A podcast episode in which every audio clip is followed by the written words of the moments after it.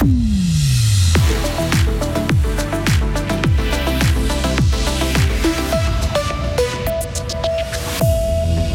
Un produit fribourgeois protégé au-delà du canton et de la Suisse.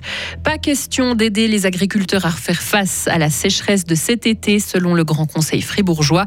Et puis Donald Trump fait son retour sur la scène politique. Il est candidat à la présidentielle alors que certains détracteurs veulent le remplacer. Météo pluvieux et euh, neige dès 1500 euh, mètres d'altitude ce soir et cette nuit, nuageux et sec dès demain, plus frais également. Bonsoir Lauriane Schott. Bonsoir John, bonsoir à toutes et à tous.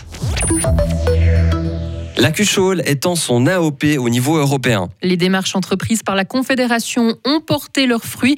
Dès janvier prochain, la brioche safranée fribourgeoise ainsi que quatre spécialités alémaniques à base de viande seront protégées dans l'Union européenne. Il s'agit d'une reconnaissance supplémentaire pour l'interprofession de la Cuchole AOP, même si cela ne changera rien au niveau des exportations. Son président Daniel Blanc. Nous en sommes très heureux et très fiers mais il est bien évident que euh, cette cuche l'AOP, qui se produit qu'avec des produits fribourgeois sur le canton de Fribourg, on ne va pas en exporter directement sur Paris, sur Madrid ou sur Athènes, parce que tout simplement c'est un produit frais.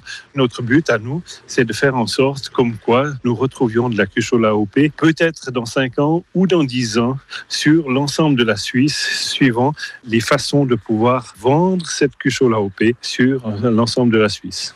L'extension de l'AOP de la Cuchole au niveau européen permettra également de protéger ce produit de boulangerie d'une imitation ou d'une utilisation abusive. Pas d'aide extraordinaire pour les agriculteurs fribourgeois. Le Grand Conseil a refusé aujourd'hui de leur accorder 10 millions de francs en tout pour faire face aux conséquences de l'été qui vient de passer et qui a été difficile à cause de la sécheresse. Le Parlement suit ainsi les recommandations du Conseil d'État. Selon lui, il aurait été trop difficile de répartir cette enveloppe correctement. La justice fribourgeoise doit se repencher sur l'expulsion obligatoire d'un Syrien qui a été condamné pour trafic de drogue. Selon le tribunal fédéral, les juges n'ont pas tenu compte du fait que s'il était renvoyé dans son pays, il risquait de mourir.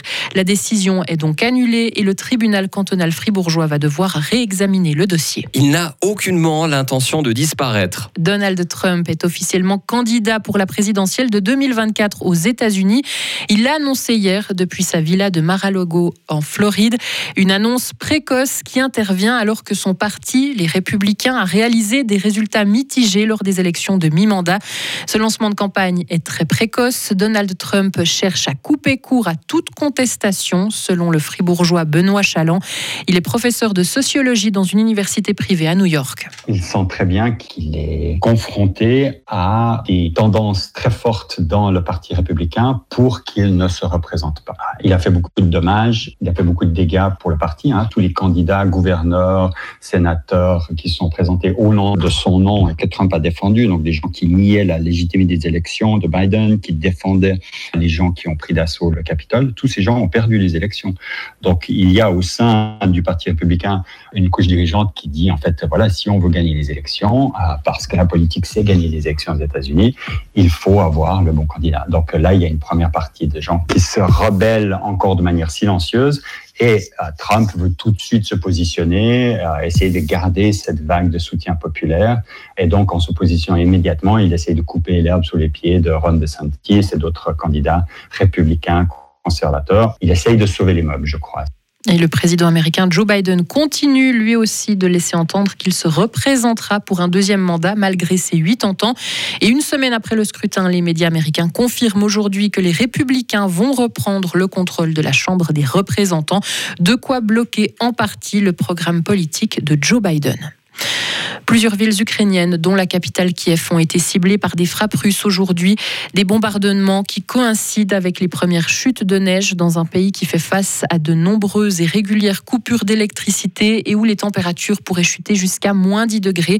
Le Kremlin a indiqué aujourd'hui que ces frappes ne sont que liées au refus de Kiev de négocier avec, avec Moscou pour tenter de mettre un terme à ce conflit qui dure depuis 10 mois. Et enfin, la lutte contre le réchauffement climatique doit être une priorité devant l'inflation, la crise énergétique et les menaces nucléaires russes. C'est ce qu'indique un sondage publié ce jeudi, mené dans cinq pays européens et aux États-Unis avant la COP27 en Égypte.